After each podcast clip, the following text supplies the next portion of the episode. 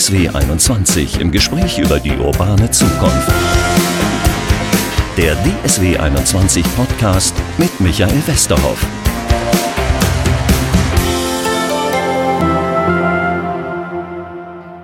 Alles um uns herum verändert sich und das in einem enormen Tempo. Herzlich willkommen zur neuesten Folge unseres Podcastes. Wir haben ja ganz viel darüber geredet, ja, was Digitalisierung mit unserem Leben macht, wie es unsere Arbeitswelt verändert in den vergangenen Folgen. Jetzt wollen wir mal darüber reden, wie es uns verändert, beziehungsweise wie wir mit diesen Veränderungen umgehen. Dafür ist Katja Michalik bei mir. Sie ist Buchautorin, Speakerin und Beraterin von Unternehmen und Menschen. Ja, genau so ist es und hat selbst einen Veränderungsprozess durchgemacht. Deswegen ist sie da auch richtig kompetent, indem sie mal irgendwann die Brocken hingeschmissen hat. Mit so um die 40. ja, so kann man das sagen. sie waren bei der Lufthansa? Ich war bei der Lufthansa, genau. Ich habe nach der Schule, nach dem Abitur, also es war jetzt nicht die erste Veränderung, die Brocken hinzuschmeißen, kann ich, komme ich vielleicht gleich noch zu.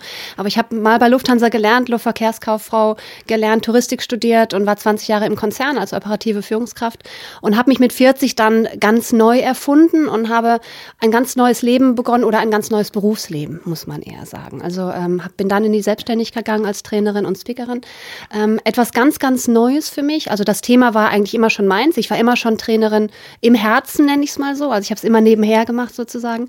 Aber das Thema Selbstständigkeit war für mich ganz neu, weil ich aus, also mein Vater war Beamter, mein Vater war Lehrer, meine Mutter war Erzieherin. Das heißt, ich kam auch gar nicht aus dem Unternehmerhaushalt. Das heißt, da irgendwie hinzuschauen, sich selbstständig zu machen und das Ganze ans Laufen zu bringen in der Branche, die ja wirklich sehr voll ist, ähm, war dann schon eine Herausforderung. Ja, und dann äh, sind Sie Expertin für Veränderungsprozesse geworden. Sie beraten Unternehmen, aber auch Einzelpersonen, wie sie mit Veränderung umgehen. Im Moment haben wir eine enorme Veränderung. Was beschäftigt die Menschen da so am meisten? Die Angst, ihren, wo denn der eigene Platz ist. Das ist so ein bisschen das. Die Angst, wo der eigene Platz ist, was sie noch können, ob das, was sie mal gelernt haben, was mal die eigene Wirklichkeit war und was auch so gesetzt war. Früher war es so, als ich habe 94 bei Lufthansa angefangen, das war noch die Zeit, wir waren noch eine Generation, es war klar, wir gehen bei Lufthansa in Rente. Und so sind halt viele, gerade so mit 40er, so Mitte 40 bis Mitte 50, sind mit dieser Einstellung noch reingegangen, wir gehen in dem Unternehmen in Rente. Das war so eine Selbstverständlichkeit, das war unser Selbstbild. Und das, was früher mal re unsere Realität war, was für uns wahr war, das ist jetzt häufig gar nicht mehr wahr. Und da eine neue, die neue Realität zu verstehen, das ist das, was vielen unheimlich schwer fällt. Und auch dann die Angst natürlich, wo ist denn noch mein Platz? Ist das, was ich kann, was ich gelernt habe, überhaupt noch mal, noch was wert? Finde ich da noch etwas, was mir Spaß macht oder was ich gut kann, wofür ich auch Geld bekomme? Oder bin ich irgendwann völlig obsolet? Und das sind so die Ängste, die die Leute umtreiben. Welche Folgen haben diese Ängste für die Unternehmen? Ganz unterschiedlich. Also häufig ist es so, dass die, ähm, dass so eine Schockstarre auch eintritt und auch so eine so eine Angst vor Fehlern und auch so eine Handlungsstarre. Denn Sie müssen sich vorstellen, wenn man nichts macht, dann kann man auch nichts falsch machen. Das heißt, ich mache lieber nichts, dann kann ich auch nichts falsch machen und da passiert mir auch nichts. Aber das ist ja das Schlimmste, was passieren kann, denn nichts machen ist ja Rücktritt, Rückschritt. Denn die Welt dreht sich ja weiter und wenn ich mich nicht verändere oder gar nichts tue, dann gehe ich ja rückwärts quasi, mathematisch gerechnet sozusagen. Und ähm, das ist das Schlimmste, dann gar nichts tun zu können. Das betrifft sogar die Führungs-, auch die Führungskräfte als auch die, die Mitarbeiter, die Fachkräfte. Diese, aus dieser Angst heraus, ich ähm, ich weiß nicht, in welche Richtung ich mich verändern soll und dann mache ich lieber halt an dem fest, was ich kann und versuche gar nichts Neues dazu ähm, zu lernen. Und das ist natürlich für die, für die Firmen, da geht die Produktivität runter. Ähm, die Fluktuation ist natürlich klar, wenn die nichts, nichts anderes finden oder nicht wissen, was sie tun sollen, ist natürlich noch ein anderer Punkt. Aber ähm, das ist so ein bisschen dass diese Angst vor Fehlern, ähm, um da auch ja nicht angreifbar zu werden.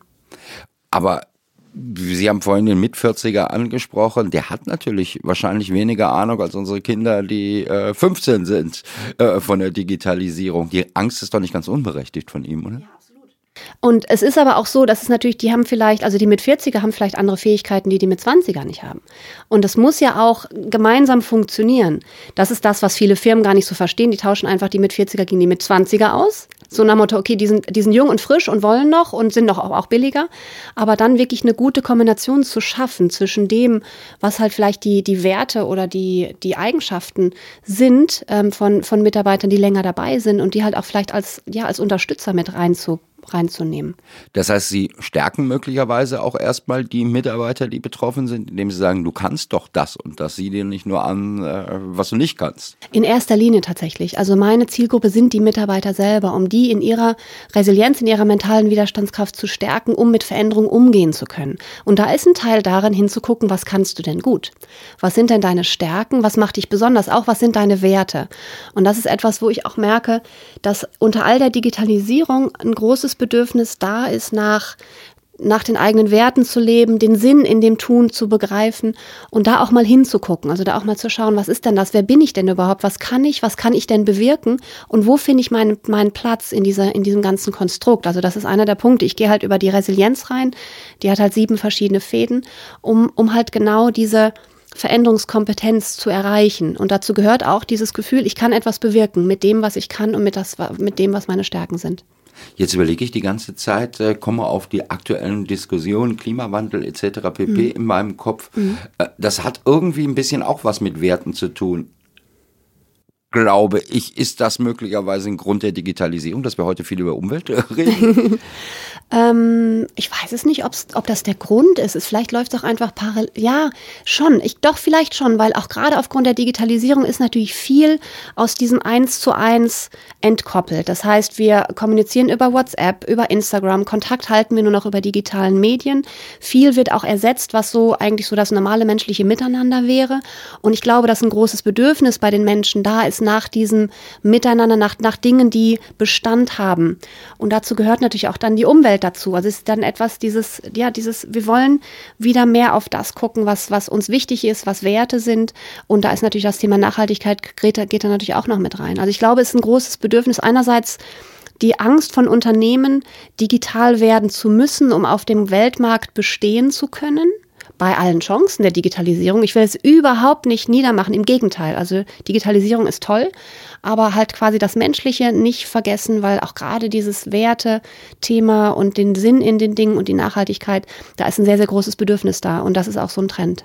Ist das deutsch, diese Angst vor Digitalisierung oder ist das ein globaler Effekt? Weil wir haben immer Angst vor allem. Ja, es gibt ja auch dieses, das uh, The German Angst. Ja, ja. Ja, ich kann, schon, schon auch. Also auch diese Angst vor Veränderung ist auch, äh, glaube ich schon, dass es auch so, ein so ein bisschen, vielleicht in Deutschland ein bisschen stärker ist als woanders. Also es ist ja auch das Thema, gehen wir mal in eine andere Richtung, Angst vor Fehler machen oder Angst vor dem Scheitern. Wenn wir das, das nochmal Fehler mhm. machen, nochmal ein bisschen weiter ausholen. Das ist hier in Deutschland ja ganz, ganz groß. Und das werden ja auch Unternehmer, die mal in die Pleite gerauscht sind, werden ja dafür da wird, wird sich ja drüber lustig gemacht. Also ich kann mich erinnern an eine, an eine Rede von Christian Lindemann, der irgendwie angegangen wurde im, im, ähm, im Bundestag, weil er ja mal irgendwie ein Startup in den 90ern mhm. gegründet hatte. Und ähm, der sich total drüber aufregt und sagte, das ist, das ist doch, damit nehmen sie ja den Leuten oder machen sie den jungen Leuten Angst, äh, wenn sie sich über mich lustig machen. Ich kann das aushalten, aber die machen den jungen Leuten Angst, die vielleicht was wagen möchten. Und das ist beispielsweise in Amerika ganz anders. Da ist es, geht es eher darum, ja, tu was, dann scheiterst du vielleicht, aber dann lernst du draus. Das heißt, diese Angst, etwas Neues zu wagen, weil es könnte ja schiefgehen, ist schon eine deutsche Eigenschaft. Auch das ändert sich gerade. Also es gibt ja auch so Veranstaltungen wie die Fuck-Up-Nights, wo dann quasi die besten Scheitergeschichten erzählt werden. ähm, und da geht es nicht darum, zu, es wird auch kritisiert, da wird ja das Scheitern gefeiert. Darum geht es eigentlich gar nicht. Es geht darum zu gucken, wie gehen wir mit dem Scheitern um, weil wir lernen ja daraus. Und es ist nur eine Schande, wenn wir nicht daraus lernen. Aber das ist schon so ein bisschen eine deutsche Eigenart, da auch dann die Angst davor zu haben, weil es könnte ja schiefgehen. Aber wie schaffen Sie es den Menschen dann im Unternehmen, dass Sie beraten, diese Ängste zu nehmen? Sagen, mach einfach mal oder ich weiß nicht, was sie mhm, sagen. Ja, ähm, also tatsächlich viel auf sich selber gucken. Also gucken, was was was kannst du denn, was hast du schon geschafft, was sind denn deine Themen? Auch dann gucken. Also ich gehe wirklich diese Resilienzfaktoren durch. Also ich gehe auf die Selbstwirksamkeit, ich stärke deren Selbstwirksamkeit, um deren Selbstbewusstsein zu stärken. Ähm, wir gucken, wie man den Optimismus stärken kann, das Vertrauen in, dass es schon gut geht und dass das Leben für dich ist und nicht gegen dich. Ähm, dann gucken wir uns das Thema Ziele an. In diesem ganzen Konstrukt, in dem was in der Firma passiert, was ist denn dein persönliches Ziel? Wie möchtest du denn überhaupt leben? Und nicht sich von, von Zielen, die das Unternehmen gesteckt hat, vielleicht irgendwie einfach mitreißen lassen, okay, ich mache das einfach, ich verstehe zwar nicht warum, aber ich mache es einfach, sondern auch wirklich überlegen, okay, wie möchte ich denn leben und welchen Teil, ähm, wie kann ich denn mein, mein eigenes geben innerhalb dieses Unternehmens beispielsweise oder auch die Führungskräfte. Wie kann ich denn Ziele vermitteln, die für die Mitarbeiter Sinn machen? Also auch da haben wir diesen Sinn, diese Sinnhaftigkeit wieder mit rein. Also ich gehe da wirklich diese einzelnen Resilienzfaktoren durch ähm, und versuche Wege zu finden, um die zu stärken.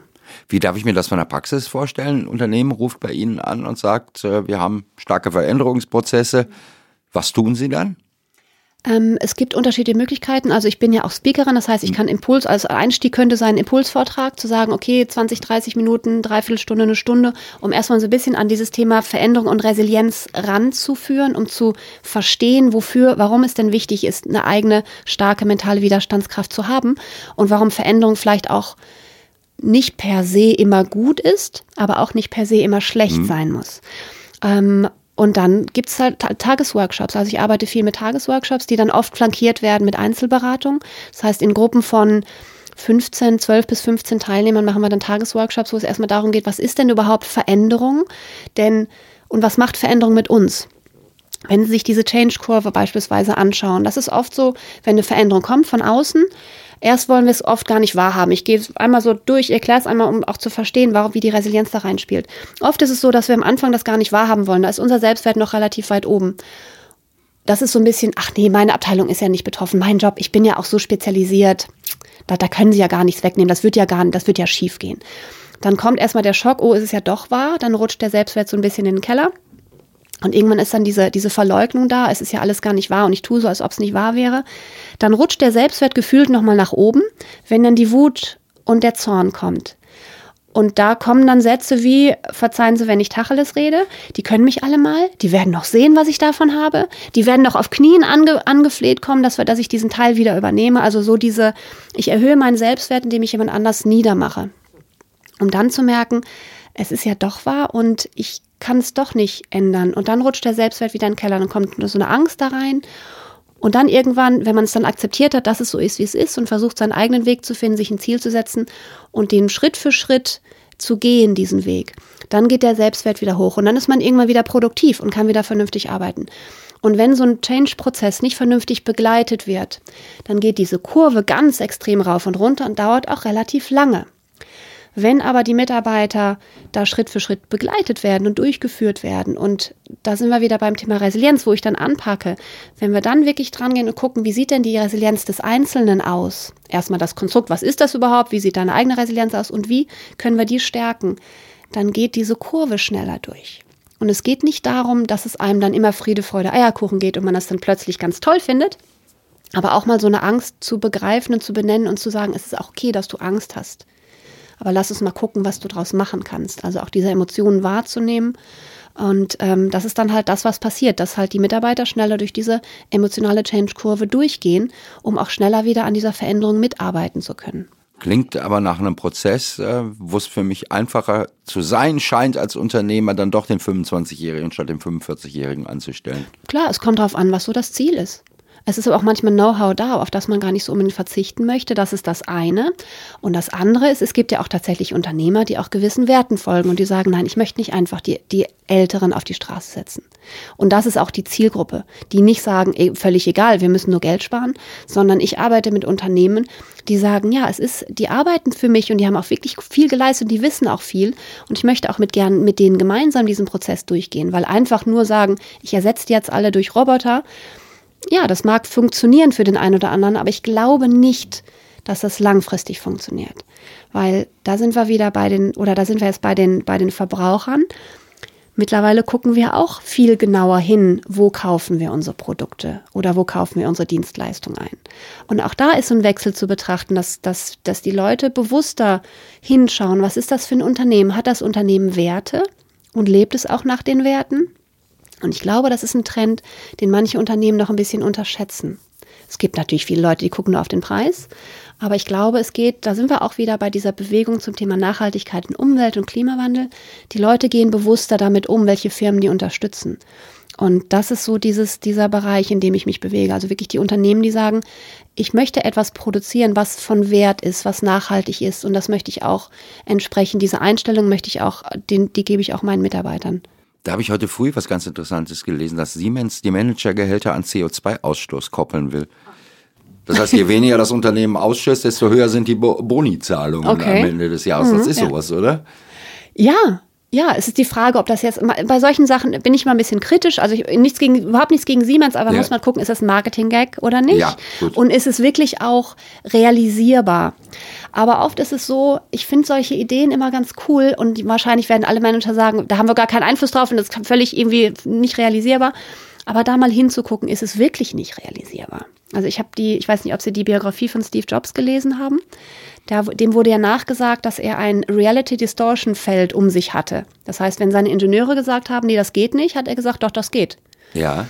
Und diese Einstellung hat die dazu gebracht zu überlegen, okay, dann gucken wir doch noch mal. Und die haben es dann wirklich ans Laufen gekriegt, ganz häufig. Das heißt, dadurch, dass er ein Nein, das geht nicht, nicht akzeptiert hat, haben die quasi noch ganz andere Ressourcen aufgebracht, ähm, mental, und haben es dann doch ans Laufen bekommen. Das heißt, manchmal sind solche Veränderungen erstmal, die sind dann halt ganz groß und alle denken, das kann gar nicht funktionieren.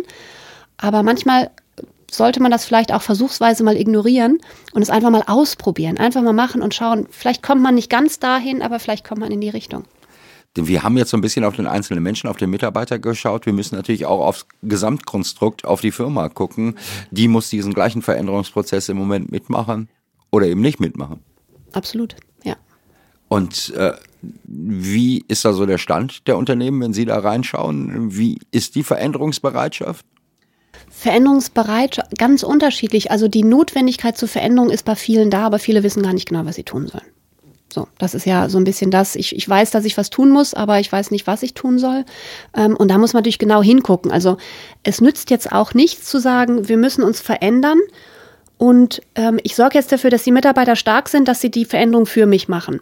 Also wenn das nicht begleitet ist von vernünftigen Veränderungsprozessen und auch mal hinzuschauen und zu sagen, wie sind denn die Abläufe, was ist denn wirklich das, was wir irgendwie anderweitig organisieren können, dann nützt es auch nichts, die Mitarbeiter stark zu machen. Das heißt, so ein Veränderungsprozess muss schon ganzheitlich sein und ähm, muss dann wirklich von, von verschiedenen Punkten an, anlangen. Andererseits nützt es auch nicht zu sagen, wir verändern jetzt die Prozesse und sagen, ihr müsst es jetzt so machen und lässt die Mitarbeiter im Regen stehen. Das heißt, es muss schon Hand in Hand gehen. Und da ist es ganz, ganz unterschiedlich, wie die auf Veränderung eingestellt sind. Und es hängt halt auch extrem viel mit der Führung ab. Ja, ich bin mir manchmal nicht sicher, wenn ich in Unternehmen reinschaue, wer denn da weniger veränderungsbereit ist, das Unternehmen an sich oder der Mitarbeiter. Also ich habe, wenn ich so mit Mitarbeitern Gespräche führe, manchmal auch so den Eindruck, die sind viel weiter als ihr eigenes Unternehmen. Ja, das ist teilweise natürlich auch entsprechend so. Auch viele, ich habe letztens ein Interview geführt mit einer, die ähm, auch das Thema, also die macht Des- Design Thinking und da ging es auch darum, um New Work und diese ganzen Schlagworte und wo sie sagte, da habe ich dann gefragt, von wem ist das denn getrieben? Sagt sie, eigentlich ist es von dem Bedürfnis der Mitarbeiter teilweise getrieben und die Firmen, natürlich auch Fachkräftemangel, stellen sich manchmal, versuchen sich so ein bisschen darauf einzustellen. Das heißt, manche Veränderungen werden auch tatsächlich von der Gesellschaft, von den Menschen getrieben und die Firmen versuchen sich darauf einzustellen. Das hat ja unterschiedliche Gründe, warum Veränderung kommt, ja. Ja, wenn wir uns so eine Situation ansehen, das ist ja gar nicht so einfach. Die Automobilindustrie kennen wir uns alle so ein bisschen wie mit der Fußballnationalmannschaft aus. Von mir kann jeder irgendwie ein bisschen was drüber reden. Äh, Ich, bei denen hat man so ein bisschen den Eindruck, die wissen eben nicht, wo sie hinwollen. Und sie können es eigentlich doch auch gar nicht wissen. Was ist das? Ist das, äh, ist das ein Glücksspiel heutzutage, dass man in die richtige Richtung geht? Also es, Glück spielt ja immer auch mit eine Rolle, wobei Glück kann man ja auch beeinflussen. Ähm, also Glück ist ja Glück ist ja mit dem Tüchtigen, wie man so schön sagt. Es ist natürlich, wir wissen alle nicht genau, was kommen wird. Und es ist ja so unwägbar, wir wissen nur, es wird, der Arbeitsmarkt wird wahrscheinlich in 10, 15 Jahren nicht mehr der sein, der es jetzt ist. Und es wird halt Dinge geben, die es jetzt noch gar nicht gibt und Jobs, die es jetzt noch gar nicht gibt. Was ich finde, die Unternehmen sind sehr gut beraten, die Digitalisierung nicht per se zu verteufeln oder den Onlinehandel beispielsweise auch nicht per se zu verteufeln, sondern eher zu gucken, was können wir denn tun, um dagegen zu halten. Da hatten wir letztens hier so eine Folge im Einzelhandel irgendwie. Die sind da sehr, sehr verschlossen. Ja, ja, genau. Und, und wundern sich nachher, dass sie nicht mehr existieren und nicht Ja. mehr äh, Genau. da sind. Ja, genau, das ist das. Also schon irgendwie genau gucken, wie ist denn der Trend, was sind, ist denn das Bedürfnis der Menschen? Das Bedürfnis der Menschen ist natürlich einerseits viel von zu Hause zu machen, aber auch gleichzeitig ist das Bedürf Bedürfnis nach Verbundenheit. Das heißt, es sind ja eigentlich so vielleicht so konträre Dinge. Das heißt, da auch zu schauen, gerade Einzelhandel finde ich immer das perfekte Beispiel. Ich bestelle natürlich auch im Internet, weil ich viel unterwegs bin und ich habe ja auch Familie und irgendwie das ist so ein bisschen. Ähm, aber andererseits weiß ich es auch sehr zu schätzen, wenn ich in einen Laden gehe und da extrem freundlich und zuvorkommend bedient und beraten werde. Ich weiß es nicht zu schätzen, wenn ich in den Laden gehe und ignoriert werde. Da bestelle ich lieber im Internet. Und das zu verstehen, dass man beides koppeln sollte, online präsent zu sein, aber auch gleichzeitig diese menschliche Komponente irgendwie mit reinzubringen und eine persönliche Beratung mit reinzubringen. Und da hinzugucken und zu schauen, wie man das selbst umsetzen kann. Das ist halt das, was viele, es ist dieses Erfolgsrezept, das hat ja jetzt die letzten 30 Jahre so funktioniert. Und wir machen das ja auch viel besser. Und persönliches, persönlicher Service ist ja auch viel besser. Es ist auch so dieses Selbstverständnis, dass man selber das schon toll macht. Aber hinzugucken, trifft das wirklich das Bedürfnis des Kunden. Und das ist halt der Markt dann auch. Der Kunde entscheidet schlussendlich. Ja, das ist schon äh, interessant. Also da ist auch viel mit ausprobieren, habe ich irgendwie den Eindruck. Man muss einfach, mhm. und man muss sich auch ein bisschen trauen als Unternehmer. Ja. Aber dafür ist man auch Unternehmer eigentlich. Sollte man meinen, ja. Ist aber nicht unbedingt so, oder? Nee, denke ich auch nicht, weil aber Unternehmer sein haben wir ja auch nicht, haben viele von uns ja auch gar nicht gelernt. Wir sind ja auch nicht eine Kultur von Unternehmern hier in Deutschland und auch in der Schule lernt man ja auch nicht Unternehmertum. Es beginnt ja jetzt gerade in den letzten Jahren, dass an den Unis man Studiengänge belegen kann. Aber ansonsten, wenn man sich unser Schulsystem anschaut, werden wir zum Angestelltensein erzogen sozusagen. Und das ist auch das, was viele kennen. Und wenn man dann doch Unternehmer wird, sind das Skills, die man lernen muss. Und da halt auch wirklich gucken, wie mache ich das? Und vielleicht war ja einer in der alten analogen Welt ein super Unternehmer mhm. und ist jetzt möglicherweise in einer ähnlichen Schockstarre, wie Sie das von einem Mitarbeiter beschrieben haben. Gibt es das beim Unternehmer auch? Definitiv, definitiv. Und auch da wiederum lohnt es sich, sich, sich die eigene Resilienz-Tools mal anzugucken, Schritt für Schritt. Man kann es wirklich greifbar da durchzugucken, um, um da entsprechend aus dieser Schockstarre rauszukommen. Und schlussendlich, das ist das, was auch, finde ich, unheimlich wichtig ist, immer weiter zu lernen, immer weiter offen zu sein und ähm, auch mal Dinge zu lernen, die jetzt nicht fachlich sind. Also wenn wir da jetzt mal, wir sind ja sehr Ingenieur, eine große Ingenieurskultur, wir sind alle fachlich bis an die Zähne bewaffnet. Fachlich kennen sich alle irre gut aus.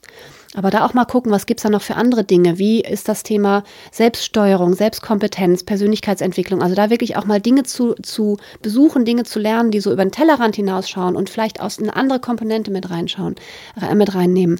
Das ist etwas, was manchmal gar nicht, gar nicht so bedacht wird, was aber wahnsinnig wertvoll ist, um zu lernen, sich zu verändern um zu lernen, zu überlegen, sich auch in andere hineinzuversetzen. Auch das ist ja beispielsweise ein Faden der Resilienz, die Empathie. Sich in den Kunden hineinversetzen können zu verstehen, was der denn möchte. Auch das gehört noch entsprechend dazu. Das heißt, da immer wachsam bleiben, immer weiter lernen, immer neugierig bleiben, um dann halt ähm, die Veränderung in sich selbst zu suchen. Dann ist man auch nicht mehr so erschreckt und geschockt, wenn die Veränderung von außen kommt. Was sagt der Mitarbeiter dann zu Ihnen? Ich habe jetzt 30 Jahre gelernt. Muss doch irgendwann mal gut sein.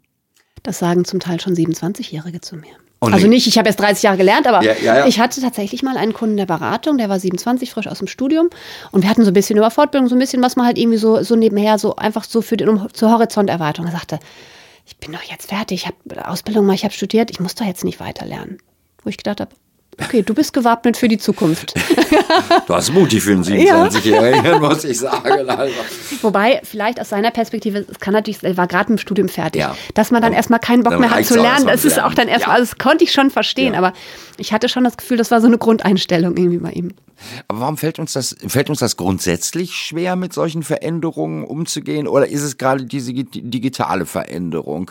Es fällt uns grundsätzlich schwer. Die digitale vielleicht noch deswegen mehr, weil die so wenig greifbar ist und weil auch natürlich ähm, wenig, also die digitale Veränderung hat natürlich auch was mit uns Menschen zu tun. Das heißt, insofern, da kommt die Angst raus, dass wir als Mensch ersetzbar werden. Dadurch macht es uns natürlich noch viel, viel größer. Das heißt, unser Platz in der Gesellschaft ist gefährdet.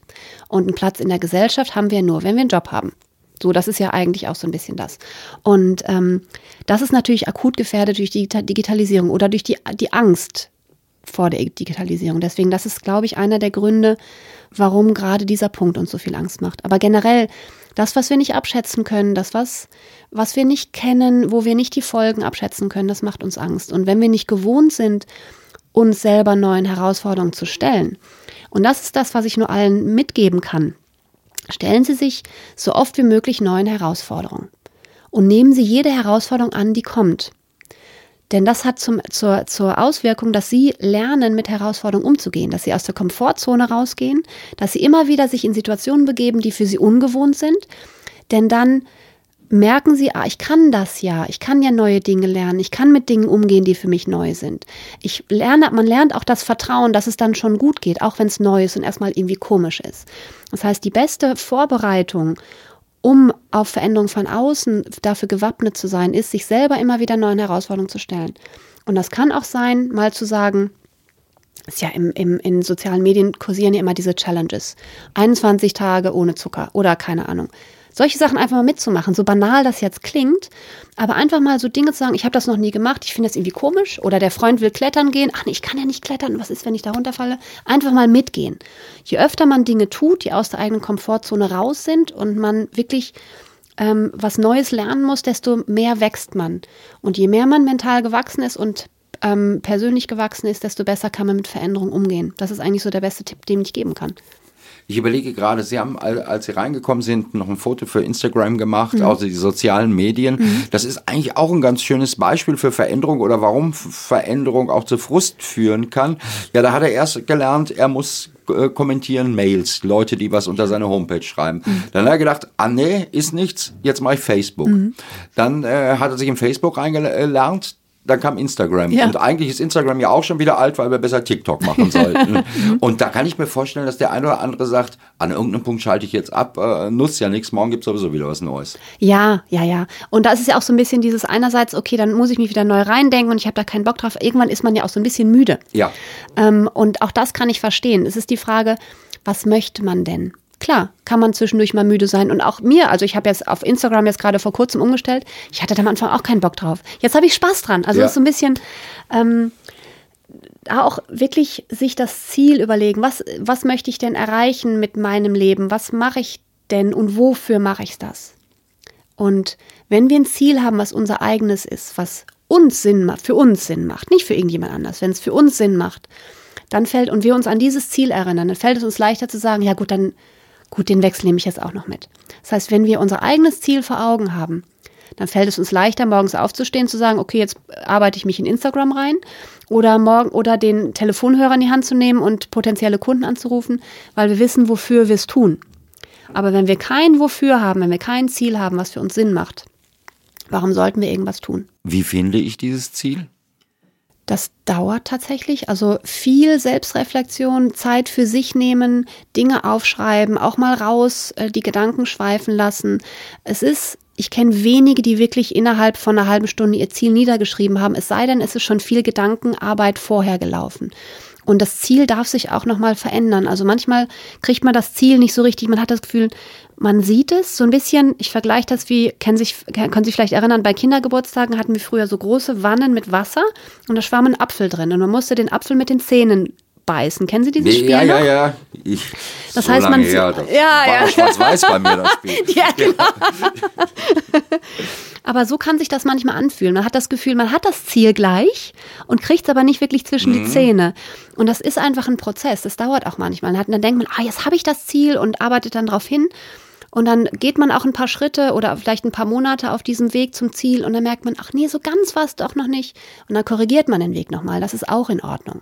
Das heißt, es ist eine Mischung aus reflektieren, wo will ich hin, was ist mir wichtig, wie möchte ich leben, sich Zeit dafür nehmen, Dinge aufschreiben, Gedanken, die kommen, aufschreiben und dann einfach ins Tun kommen, auf das Ziel zugehen, um dann halt es gegebenenfalls nochmal nachzujustieren. Habe ich das vor 20, 30 Jahren auch so machen müssen? Oder ist das wirklich ein Phänomen der Digitalisierung? Oder ist nur ein Phänomen der Digitalisierung, dass sich dieses Ziel relativ schnell wieder ändern könnte? Bin mir nicht ganz sicher. ich glaube, das Bewusstsein, dass wir einen Sinn brauchen in unserem Tun, ist jetzt größer und auch das Bedürfnis, dass es Sinn macht. Ich glaube, das ist so das, was man über Generation Y ja auch sagt. Deswegen heißt ja Y. Warum? Es muss Sinn machen. Und das Bewusstsein, das Bedürfnis ist mehr jetzt auch da, auch in der Gesamtgesellschaft. Es ist ja nicht nur, es sind ja auch 50-Jährige, die nach dem Warum fragen. Also es ist ja nicht so, dass es nee. nur die jungen Menschen ja. sind, muss man ja auch mal ganz klar sagen. Aber ich glaube, es ist so der, der Trend in der Gesamtgesellschaft, dass wir dass das Ziel, was wir haben, für uns persönlich Sinn machen muss und uns auch im Herzen berühren muss, auf eine gewisse Art und Weise. Während vielleicht vor 20 Jahren gab es noch andere Ziele, da ging es dann darum, okay, was fahre ich für ein dickes Auto? Da waren noch, glaube ich, mehr so materielle Ziele wichtig. Also es ist, glaube ich, schon so eine Trendumkehr. Und ähm, darüber das eigene Ziel zu finden, ist wichtig und manchmal auch nicht so leicht, weil ja von außen auch ganz oft vorgegeben ist, was man denn tun müsste. Also wenn man sich die gerade in sozialen Medien die, die ähm, viele junge Menschen, ich habe das Gefühl, das ist so der Trend, alle müssen Unternehmer sein, alle wollen sich irgendwie Start-up gründen, so irgendwie. Das heißt, wenn das die, die, die, die Umgebung sagt, ah, ist cool, ein Startup zu gründen, dann kann es naheliegen zu sagen, ich möchte auch ein Startup gründen. Aber ob es wirklich meins ist, ob ich wirklich das möchte, ob ich das kann oder ob ich nicht lieber einen spannenden Job haben möchte, wo ich richtig drin aufgehen kann, wo ich aber weiß, was am Ende des Monats auf dem Konto ist, da hinzugucken. Das heißt, es ist alles möglich, auch durch die sozialen Medien auch noch alles sichtbar und greifbar. Und darüber rauszufiltern, und was ist denn meine Version davon? Das ist gar nicht so leicht. Aber andererseits ist natürlich auch toll, dass alles möglich ist. Aber das ist schon mal ein schöner Tipp fürs Ende. Also wie gehen wir mit Veränderung um? Wir müssen uns Ziele setzen. Ich muss meinen eigenen Weg finden. Mhm. Ich hoffe, der eine oder andere hat sich während dieses Podcasts über sich selber hier ein paar Gedanken gemacht, ist vielleicht für sich so ein Zentimeterchen weitergekommen.